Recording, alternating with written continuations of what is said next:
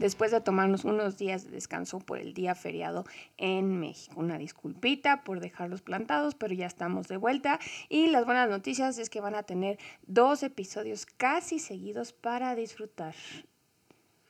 Así es, no los dejamos sin episodio esta semana, pero sí va a ser un episodio como para que escuchen previo al domingo de juegos que se viene para la semana 2.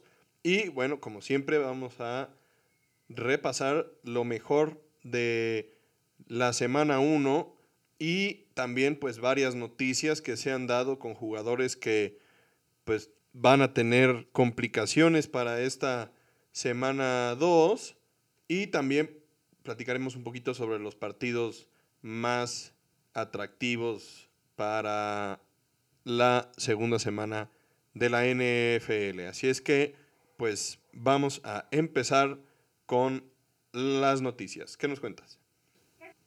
Son prácticamente puras lesiones bastante relevantes y que van a tener impacto muy fuerte en sus equipos, pero la primera noticia que les traemos es algo diferente. Esto es que los Colts, después de solo su primer juego de temporada contra los Texans, corrieron a su pateador, Rodrigo Blankenship, quien había llegado al equipo en 2020. Esto después de fallar el gol de campo de 42 yardas que posiblemente les pudo haber dado la victoria en lugar del empate y de volar dos kickoffs. Firmaron al practice squad a Chase McLaughlin y a Lucas Havrisik. La verdad es que me parece una decisión un poco precipitada. Rodrigo Blankenship había sido un pateador bastante bueno en el colegial y se esperaba bastante de él como jugador profesional. También lo recordamos por los característicos lentes que usaba y no me sorprendería que pronto terminara en algún equipo eh, pues como agente libre porque pues, normalmente los pateadores pues se mueven bastante durante la temporada y pues, los que tienen cierto nivel normalmente terminan por, por volver a caer en algún equipo y esperemos que así sea para Blankenship. Sí, e, esto también podría deberse a que tiene un historial de lesiones. Él jugó los 16 juegos de la temporada de 2020, que fue cuando llegó con los Colts, y 5 del 2021 antes de lastimarse la cadera. De hecho, no se perdió toda la temporada, pero cuando regresó por ahí de la semana 13, me parece, de todas maneras lo sentaron. No fue él el que se quedó con el puesto titular. Entonces, yo creo que esto también como que los llevó a tomar esta decisión. Yo no estoy muy de acuerdo. Lo había hecho bastante bien. Obviamente, pues todavía no es, no es un super pateador porque pues tiene apenas un par de años, en, la liga. pero como dices, ojalá lo podamos ver en otro equipo porque yo creo que todavía tiene mucho para dar. Y bueno, también eh, ya pasando a las noticias de lesiones, como comentabas, tenemos el caso de TJ Watt, quien en las últimas jugadas del el partido de la semana 1 contra los Bengals. Sufrió una ruptura de pectoral y esto evidentemente pues es una lesión bastante grave y complicada. Él ya parece que pues están todavía tomando una decisión de, de qué es lo que, lo que van a hacer para para su recuperación, si va a haber cirugía o si lo van a tratar con solamente con, recuperación y tratamiento físico, terapia, pero lo que sí es prácticamente seguro es que lo van a poner en, en la lista de Injured Reserve. Sí, al principio su coach Mike Tomlin estaba muy optimista de que esto pudiera ser algo más leve de lo que se había pensado, como siempre es el caso cuando salen lesionados del partido. Sí no es tan grave porque no va a requerir cirugía, ya después de conseguir una segunda opinión porque sí, luego, luego buscaron a alguien más. Parece que solo va a necesitar descansar, recuperarse y rehabilitarse para estar de vuelta, pero como bien dices, finalmente el jueves pasado ya lo pusieron en la lista de IR y eso significa que va a estar fuera prácticamente al menos seis semanas, que era lo que cuando le preguntaron a Tomlin y todavía estaba optimista, era lo que más o menos él calculaba sin haberlo puesto todavía en la lista. entonces esperaremos que TJ Watt pueda regresar para la segunda mitad de la temporada y posiblemente si los Steelers van caminando más o menos como, como los vimos la primera semana, pues podrían estar llegando para la pues para hacer un, una carrera hacia los playoffs con el equipo y, ayudarles, ¿no? Recordemos también que TJ, más bien JJ Watt también ya tuvo una lesión también de ruptura de pectoral que pues complicó su, su situación, entonces pues ahí van los hermanos Watt siguiéndose de cerca. Sí, parece que está siguiendo a su hermano mayor en todo, tanto en récords como en lesiones.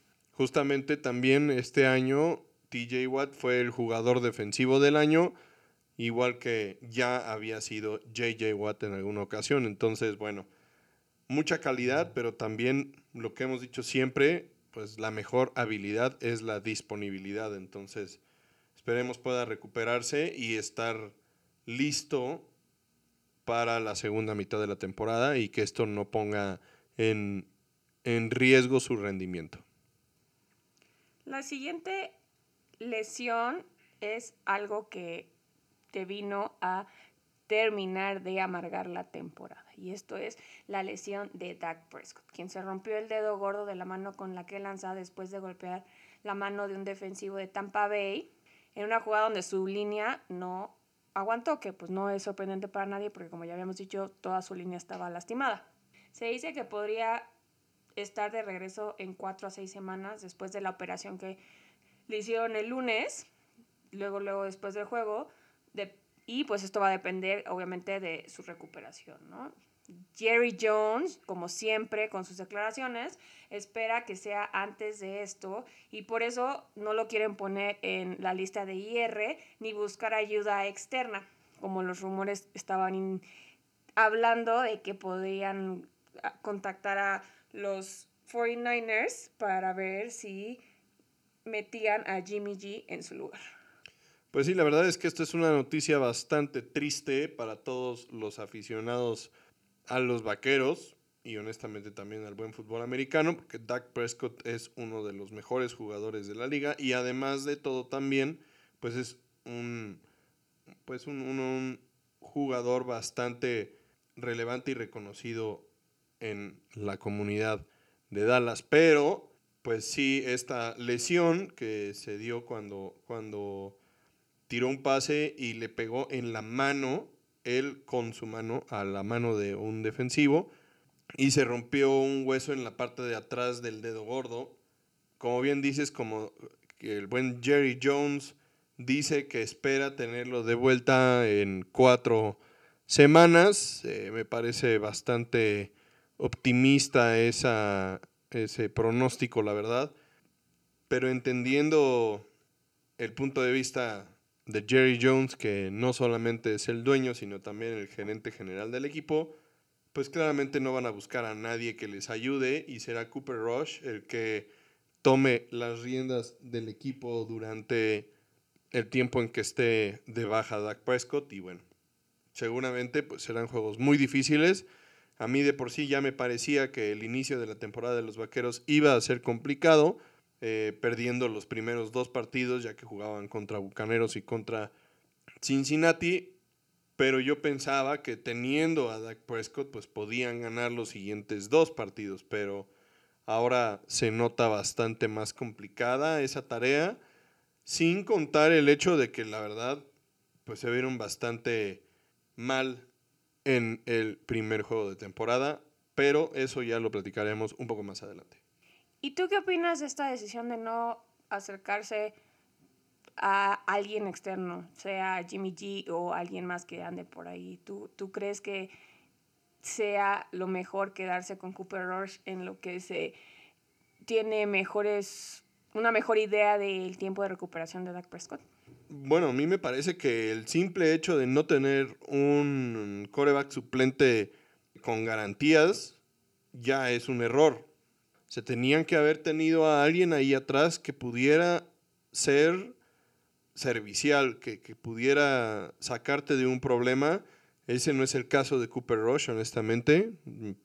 No puedo vislumbrar ningún escenario en el que los vaqueros ganen partidos con Cooper Rush, a menos de que estemos hablando de que jueguen contra. O sea. Vaya. En este momento es difícil pensar en qué equipo podría ser eh, al que los vaqueros le ganaran con Cooper Rush jugando de coreback, entendiendo el estado general del equipo.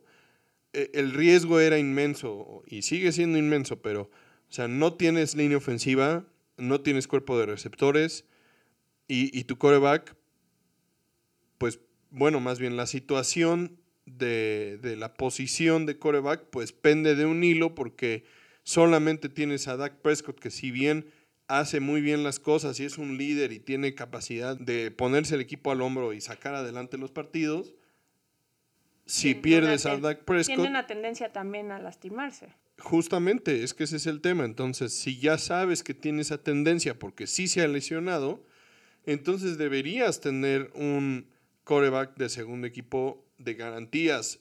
Y el hecho de no tenerlo es una omisión tremenda por parte de los directivos de los vaqueros, que claramente pues tienen un problema de tope salarial inmenso en, en el equipo porque no tienen profundidad en la línea ofensiva, ni siquiera, o sea, hablo de profundidad y me refiero a que pues no, no tienen ni siquiera una línea ofensiva titular buena y de eso pues para atrás evidentemente no hay más, ¿no? O sea, entendemos que Tyron Smith es muy bueno, pero pues ya necesitan a alguien más.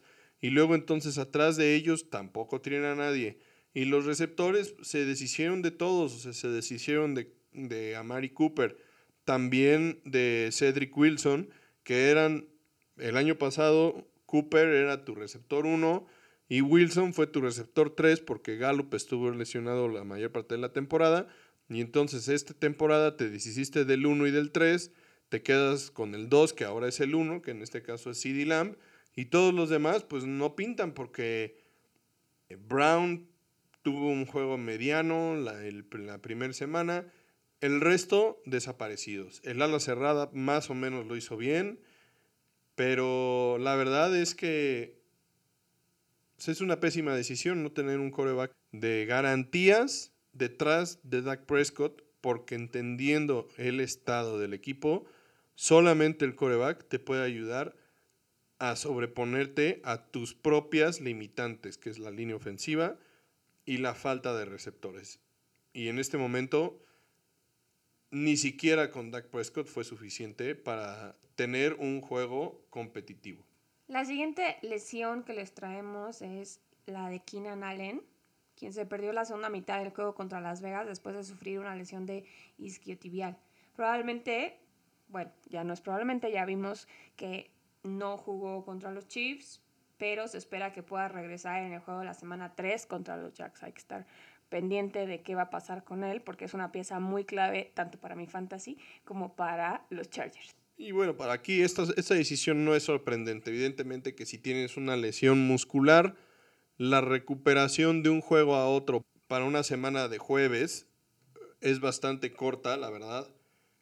Y si lo piensas bien, después de eso entonces tienes prácticamente nueve días para preparar el siguiente partido. Entonces, fácilmente podría estar de regreso para la semana 3 y no pones en riesgo a un jugador que, como bien dices, para los Chargers es bastante importante, aunque la verdad Mike Williams tuvo un buen partido en la semana 1 y pues ya hablaremos de esto en el episodio de la semana 2, pero tiene tintes de que puede empezar a tomarle la batuta a, a Keenan Allen como receptor número uno del equipo. Por otro lado, también de los Steelers tenemos a Najee Harris, quien no jugó el tiempo extra contra los Bengals por una lesión de pie. Pero él está seguro de que, todo, de que va a jugar esta semana contra los Pats. Él está muy optimista y diciendo que todo está bien, que no es nada grave Tomlin dijo que tienen que ver cómo le va en los entrenamientos esta semana antes de tomar una decisión. Recordemos que, como ya les habíamos reportado, él estuvo lidiando con una lesión del disfranc, también es una lesión de pie, en el training camp. La nueva lesión no parece estar relacionado, relacionada con esta que sufrió en el training camp, ni ser algo que se agravó ni nada, pero pues ya dos son demasiadas, entonces pues hay que estar pendiente de cómo afecta al rendimiento de Najee Harris toda esta situación, porque además pues igual que Keenan Allen, es una pieza súper clave para los Steelers, considerando que además también, pues como ya mencionamos, pierden a otra en TJ Watt.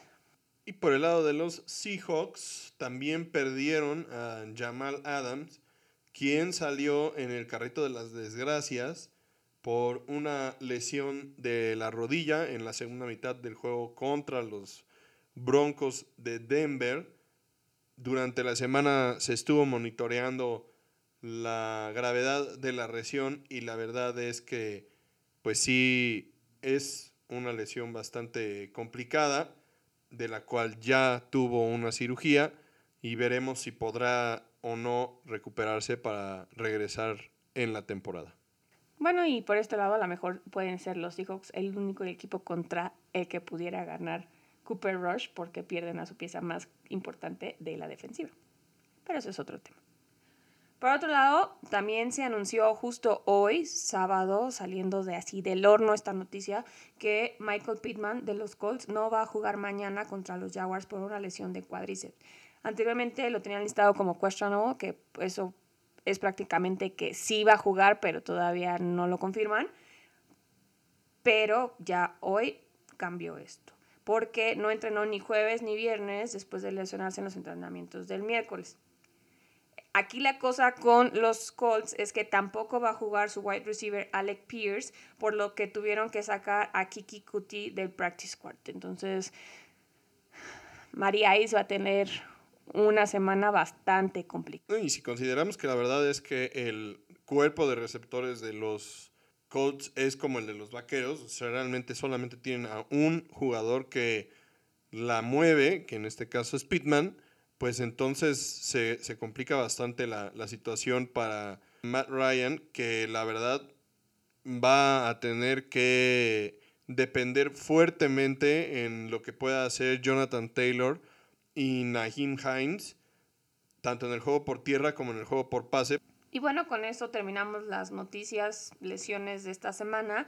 Y entonces ahora sí vamos a pasar a lo bastante interesante de este episodio, que es el resumen de los mejores partidos de la semana 1 de la temporada 2022 de la NFL.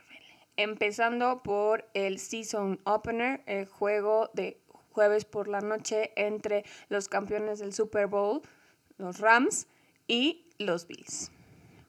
Este era un juego bastante especial para los Rams porque iban a jugar de locales y iban a aprovechar el momento para hacer toda la faramaya que hace el campeón.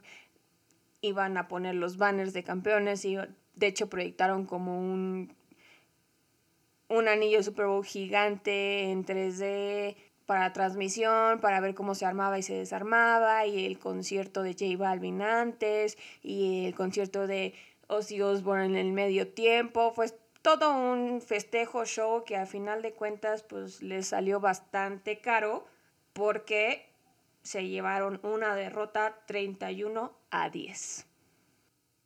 Sí, el partido inició como esperábamos, ambos equipos con mucha energía y parecía que sería un juego de ida y vuelta con muchos puntos y con ambos equipos buscando establecer el dominio del partido pero los Rams pues se desinflaron antes de lo que esperábamos y no pudieron mantener el ritmo que estaba estableciendo la ofensiva de Buffalo y realmente fue la línea ofensiva la que quedó a deber en esta ocasión.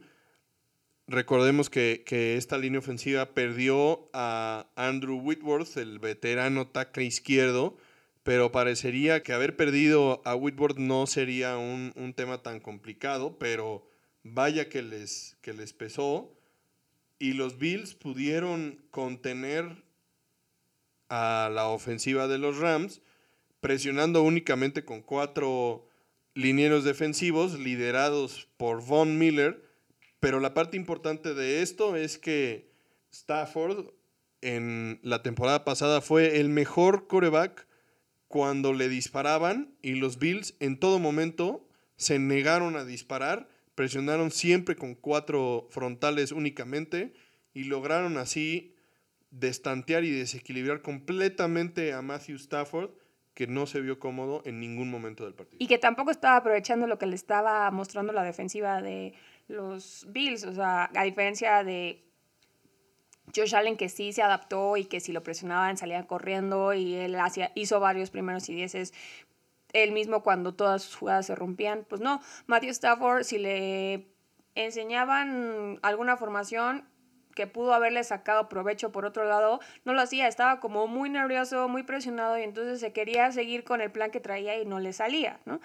Pero también por otro lado la defensiva de los Rams tampoco se vio como se esperaba que se vieran porque la verdad es que prácticamente ni vimos a Jalen Ramsey aparecer. O sea, de repente, ay, sí, por aquí y así, pero cuando en realidad tendría que ser un nombre que estaría en todo momento en la boca de los comentaristas. Y no fue así. Bueno, más bien sí fue así, pero por los motivos equivocados, ¿no? Estamos acostumbrados, como dices, a que Jalen Ramsey sea el profundo dominante que ningún coreback busca porque es talentoso, es explosivo, normalmente pues puede interceptar y es difícil completarle pases a Ramsey.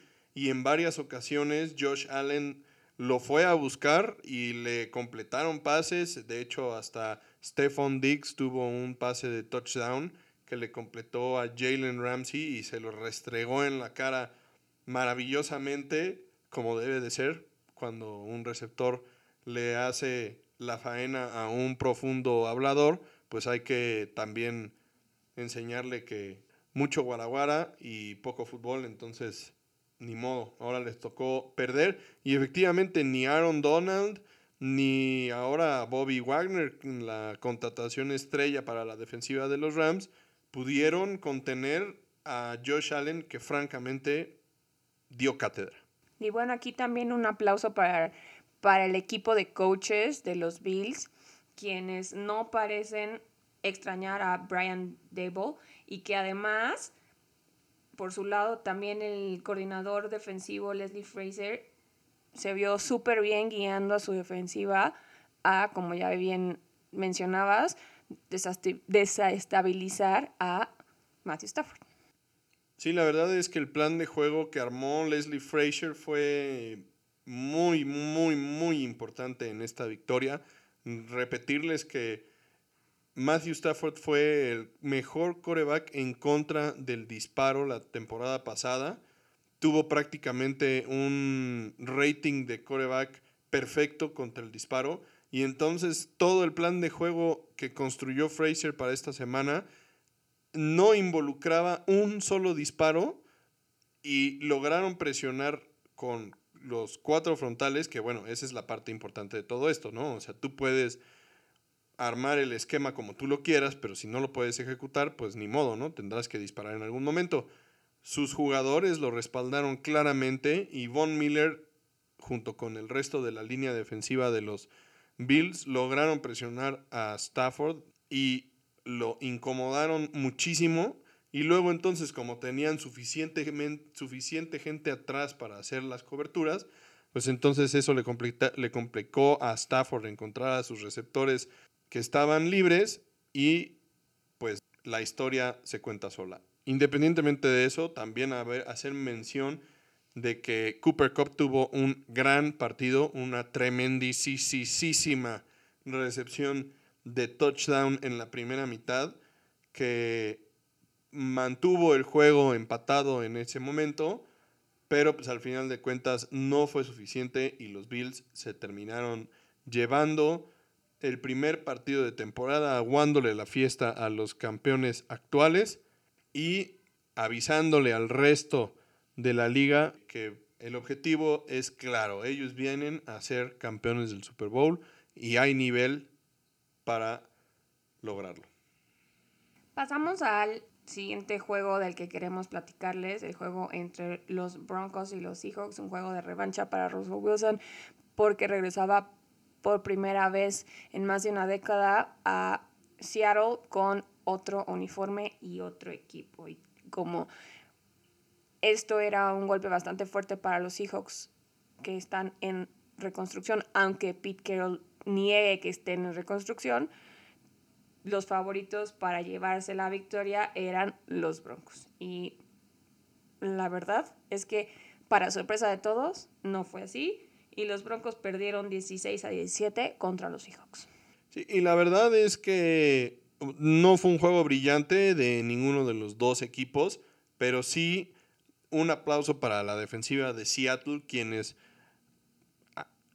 sin tener jugadores de renombre lograron detener completamente y frustrar a la ofensiva de los Broncos, de quienes sí se espera bastante. O sea, tienen dos corredores en Williams y Gordon que son bastante buenos y tienen a Russell Wilson y tienen a Jerry Judy y a Cortland Sutton y o sea, la verdad es que es un equipo que tiene suficientes armas para preocupar a quien sea y la defensiva de los Seahawks simplemente los taparon y pues le dieron una satisfacción a la afición de Seattle que tanto han apoyado a este equipo y que han estado ahí francamente en las buenas y en las malas, porque los Seahawks han sido una franquicia que tiene ya muchísimos años y que habían sido bastante malos por muchos, muchos años, y habían tenido una, una racha de 10 años, prácticamente todo el tiempo que estuvo Russell Wilson con ellos, en las que pues se malacostumbraron y a ser un equipo competitivo que si bien las últimas dos temporadas las cosas no les habían salido muy bien, seguían teniendo a Wilson y entonces sus esperanzas seguían siendo bastante altas, pero pues ya sin él, la verdad es que la afición en este momento no tiene esperanzas de, de grandes resultados, por lo menos no para esta temporada, y el hecho de haberle ganado a Russell Wilson en el primer partido de temporada como locales, pues sí les da un buen sabor de boca al, equipo. Y por otro lado, en un dato que seguramente te dará mucho gusto a ti como aficionado a los, a los Seahawks, pues fueron el único equipo de la división oeste de la Nacional que lograron conseguir una victoria en la semana 1 y eso los coloca el día de hoy en este momento como líderes divisionales algo de qué presumir por lo menos en esta primera semana. Pues sí, yo creo que vamos a poder decir que por lo menos una semana de la temporada fuimos líderes divisionales. Que no creo que se mantenga así porque, aunque como bien dices, los Seahawks se vieron bastante bien y la defensiva se vio muy agresiva, como ya les comentamos, perdieron a su jugador clave llamado Adams, mientras le hacía un tacleo justo a Russell Wilson, ¿no? Entonces, por ese lado, pues sí van a tener ahí un parche muy grande que conseguir. Y por otro lado, también tenemos a Gino Smith, que quien, si bien se vio bastante decente, tampoco tuvo una, un juego impresionante, pero sí cayó a sus críticos, por lo menos esta semana, y en el partido se escuchaba ya como los fans gritaban su nombre al llevarlos a la victoria. Una grata sorpresa esta victoria, pero no algo que podamos esperar muy seguido esta temporada. Y bueno, el siguiente juego del que queremos hablar, otro de los partidos que habíamos comentado en el, en el episodio de la semana anterior, como uno de los juegos interesantes, ya que era un juego de revancha, el partido que enfrentaba a los Browns y a las Panteras de Carolina, que evidentemente era una revancha para Baker Mayfield, pero no se dio el resultado que esperaba la afición local, ya que no fue suficiente para Baker Mayfield y las Panteras para derrotar a los Browns y Finalmente el resultado fue de 26 a 24 a favor de los de Cleveland. Sí, La defensiva de los Browns, que sabemos era una defensiva bastante complicada, limitó el juego por tierra de las Panteras y a McCaffrey a solo 33 yardas, lo cual complicó bastante las cosas para Mayfield, quien se vio obligado a cargar con un ataque en su primer partido. ¿no? Entonces, no logró llevarse la victoria, pero sí se ve que hay potencial y él se mantiene también optimista y dice que este resultado tan cerrado también significa que están en la competencia, que tienen todo lo necesario para dar el siguiente brinco que los pueda llevar a una temporada ganadora. Sí, habrá que ver los siguientes partidos, qué tal se comportan las Panteras. Sabíamos que el juego contra los Browns no iba a ser un juego sencillo por la calidad de la defensiva de los Cafés, pero era una oportunidad interesante entendiendo que no contaban con Deshaun Watson y que entonces podía ser que al final de cuentas las Panteras tuvieran suficiente para competir en el partido. Desafortunadamente no les alcanzó, pero como bien dices, el, resultado fue bastante cerrado y estuvieron cerca de arrebatarle la victoria a los Browns. Por otro lado, tenemos el juego entre los Packers y los Vikings, un juego divisional que encontramos al principio de la temporada cuando siempre estamos acostumbrados a verlos prácticamente en temporada de frío y era uno de los partidos más interesantes de la semana donde los Packers eran visitantes. Unos visitaban a unos Vikings que en realidad no hicieron muchos cambios importantes con sus jugadores estrella en esta off-season, pero sí cambiaron al staff de cocheo buscando liberar el potencial de Kirk Cousins y la ofensiva de los vikingos. Y la verdad es que el cambio funcionó a la perfección en este partido, pero por el lado de los Packers, pues las cosas se veían un poco más prometedoras previo al inicio de la temporada, a pesar de las bajas que tuvieron en el cuerpo de receptores, recordemos que ya Marqués Valdés Cantling y Davante Adams pues no se encuentran ya en el equipo. Y pues al final de cuentas, después de los juegos de pretemporada y del training camp, pues se había creado pues como una falsa tranquilidad alrededor de los receptores que se quedaron, pero pues las cosas no se vieron nada bien en el primer partido de temporada y Rogers pues es el reflejo claro de la situación porque no se vio nada bien y tampoco lograron establecer el juego por tierra que pudo haber sido el revulsivo que necesitaba el equipo, pero no lo, lo pudieron lograr. La defensiva de los vikingos estuvo en todo momento encima de ellos y simplemente parecía que, que estaban dormidos y por otro lado, la defensiva de los Packers, que parecía podía ser tan buena como la defensiva que los llevó a conquistar el Super Bowl en 2010, pues tampoco tuvo respuesta para la ofensiva de los vikingos. Y la verdad, el resultado en general genera dudas y preocupación dentro del equipo y para los aficionados porque no se vieron nada bien. Bueno, pero yo creo que es demasiado pronto para empezar a preocuparse si una, una derrota como estas ante un rival divisional siempre es bastante dura, especialmente entre estos dos equipos quienes pues siempre están ahí peleándose la división. Es el mismo caso, bueno, más bien es el caso contrario de los Seahawks, no porque hayan ganado ya podemos empezar a celebrar. Ahora, no porque los Packers hayan perdido significa que tenga la temporada perdida. Lo que sí hay que tener en mente es que, pues, como bien mencionas, Aaron Rodgers no se está acoplando a sus nuevos receptores y que va a haber otro drama como el que hubo en la pretemporada y les va a regañar y les va a decir que se tienen que poner las pilas porque nunca va a ser culpa de él, ¿no?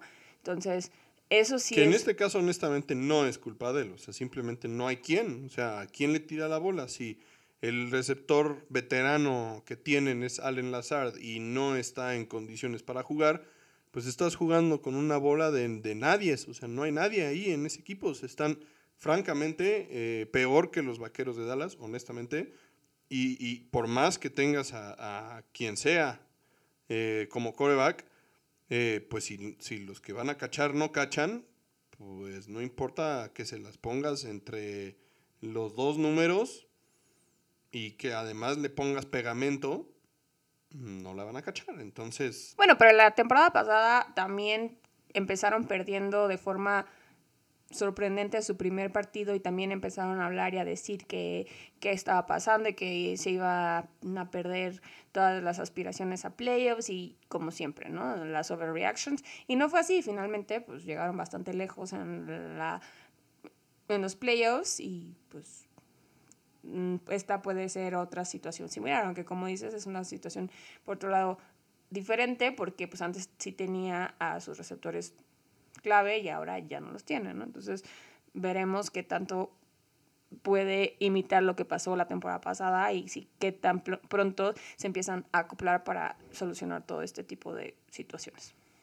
Por otro lado, como mencionamos la semana pasada, este era un partido muy importante para las aspiraciones de playoffs de los vikingos, ya que nosotros pensábamos que los que los Packers iban a ganar la división y que entonces los Vikings tenían que aprovechar sus oportunidades para ganar partidos y separarse, pero dada la situación que vivimos, pues los vikingos se ponen en una muy buena posición para la competencia en general, ya que pues tienen un partido de división y de conferencia ganado que pues tiene un peso muy importante, ya sea que al final de cuentas puedan mantener el buen paso y lograr ganar la división o si continúan más o menos con estos resultados y no les alcanza para ganar la división, seguramente sí estarán en una buena posición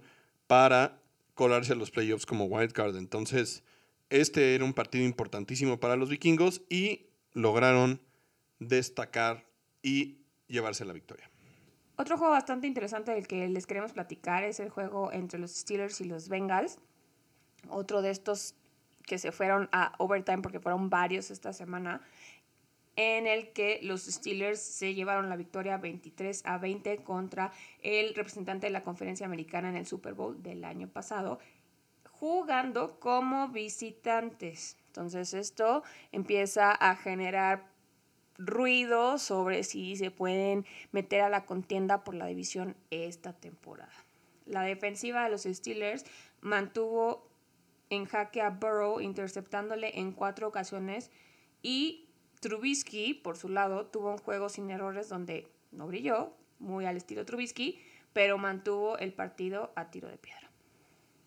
El partido fue bastante lento, el marcador lo dice todo un juego de defensivas, pero como ya mencionas, empieza a dar cabida a la, a la conversación de si a los Bengals le pesa el título de favorito y también pues su ida al Super Bowl el año pasado y que entonces pues puedan tener la famosa resaca del Super Bowl y que pues esto obviamente sea aprovechado por el resto de los equipos de la división.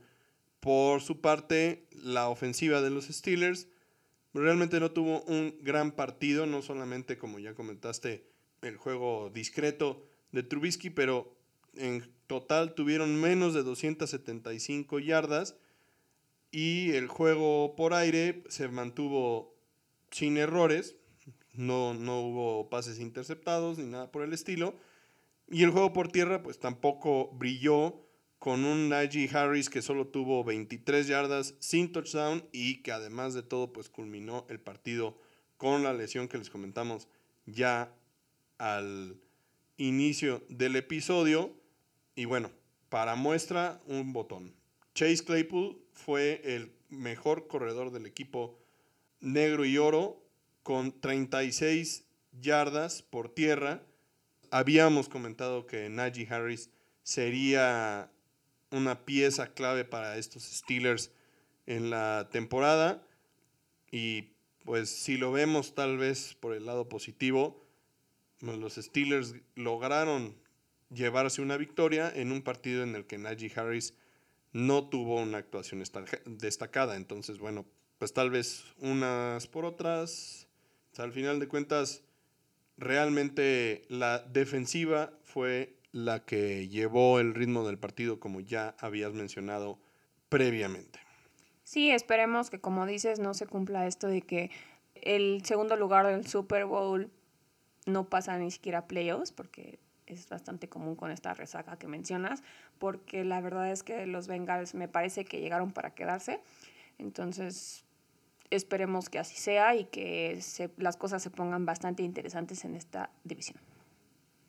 Y bueno, el último juego que queremos platicar es el juego de tus vaqueros contra los Buccaneers de Tom Brady, un juego en, en el que se iban a enfrentar dos equipos bastante heridos en situaciones bastante similares porque sus dos líneas ofensivas estaban muy diezmadas, entonces iba a ser aquí cuestión de experiencia, de habilidad y pues finalmente el GOAT se llevó la victoria 19 a 3. Sí, realmente un juego bastante malo, honestamente. La defensiva de los Vaqueros tuvo una buena actuación. Ah, si pensamos que le permitieron a Tom Brady únicamente 19 puntos, prácticamente puros goles de campo, solamente un touchdown. Pero por otro lado, ya sabíamos que la defensiva de los Vaqueros iba a ser buena y las preguntas estaban por el lado de la, de la ofensiva y la verdad es que fue desastroso. los Vaqueros fueron el único equipo de la NFL que no anotaron un touchdown en la primera semana esta temporada. eso es terrible. Y durante prácticamente 90% del partido, Dak Prescott fue el coreback de este equipo y estaba al 100%. No se había lesionado sino hasta el final del partido. Entonces, todas las dudas y preguntas que teníamos respecto a los vaqueros, hablando de la ofensiva, en las, en las diferentes áreas, los receptores, la línea ofensiva, se volvieron realidad para mal. O sea, la línea ofensiva no mejoró como, como esperaban los coaches y fue un desastre. No, no, no lograron sobreponerse a, a, la baja de Tyron Smith, no lograron proteger a, a Dak Prescott y tampoco establecer un juego por tierra que permitiera quitar presión y establecer un ritmo de juego. Por otro lado, el cuerpo de receptores también desastroso. CD Lamb tuvo una actuación para el olvido, honestamente, nada que destacar. Mientras que el ala cerrada Dalton Schultz, pues sí tuvo algunos momentos de, de brillantez. Noah Brown tuvo también algunas buenas intervenciones, pero nada que destacar, honestamente. Nadie que mueva la balanza, nadie que, que realmente tenga otra intención, que pueda cambiar el ritmo del partido. Y la verdad, para como se vieron, los Vaqueros podrían ser el peor equipo de la liga, sin duda, considerando evidentemente que no van a tener a Dak Prescott por lo menos por las siguientes cuatro semanas. Entonces esto quiere decir que hasta la semana 6 tendríamos a Dak Prescott de regreso y ya para eso pues seguramente los Vaqueros irán 0 y 5 y las cosas serán otra historia. Entonces, no se ve para dónde vayan. Los Bucaneros hicieron lo que tenían que hacer, no más. Si, si la ofensiva de los Vaqueros hubiera tenido una ligera idea siquiera, entonces este pudo haber sido un juego interesante. Pero como no, pues los Bucaneros hicieron simplemente lo mínimo. Y con eso fue suficiente para ganar el partido. La verdad es que la situación se ve bastante complicada para los Vaqueros de Dallas. Y honestamente, pues tampoco se ve muy clara la situación para los Bucaneros de Tampa Bay. Pero ganar es ganar. La victoria es el mejor desodorante. Y por el momento, todas las dudas alrededor de los Bucaneros de Tampa Bay han quedado disipadas. Y ellos simplemente van hacia adelante, ahora se enfrentarán a los Santos de Nueva Orleans Veremos qué tan efectivos son contra un equipo que les ha dado pelea y se les ha complicado bastante las últimas temporadas. Y, será un, un, buen termómetro para la temporada de los Bucaneros. Para los Vaqueros, honestamente, como ya les había comentado, yo pensé que podían perder los primeros dos y ganar el 3 y el 4. Después de lo visto, honestamente, no hay forma de ganar nada. Y bueno, con eso terminamos el análisis de los juegos y las noticias más relevantes de esta semana, la semana 1. Y antes de cerrar este episodio, queremos dejarlos con los juegos más importantes y más interesantes para la semana 2. Obviamente por el tiempo de esta grabación ya vimos el primero, que fue el Thursday Night entre los Chargers y los Chiefs. Juegazo. Y de eso hablaremos en el siguiente episodio, entonces lo dejamos para la próxima. Otro juego interesante va a ser entre los Commanders y los Lions.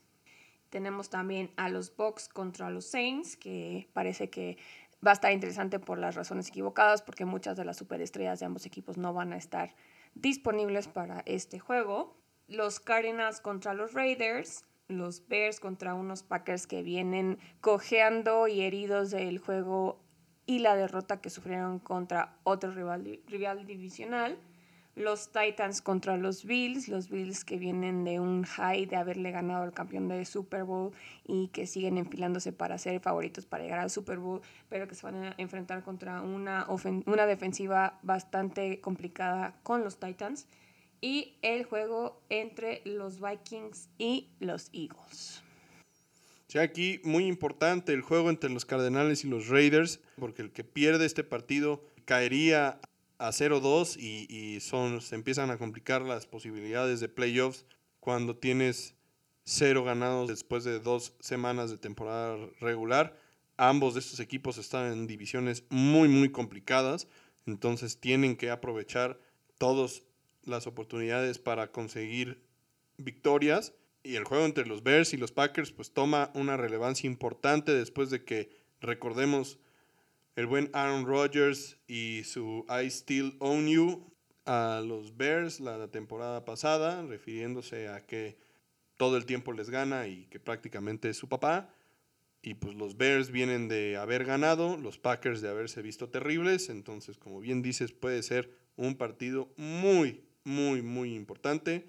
Entonces algunos de los partidos que, son interesantes para la semana 2 y bueno, seguramente estaremos platicando de ellos la semana entrante. Espérenos como siempre y disfruten mucho de este segundo fin de semana de acción de la NFL. Nos vemos. Bye.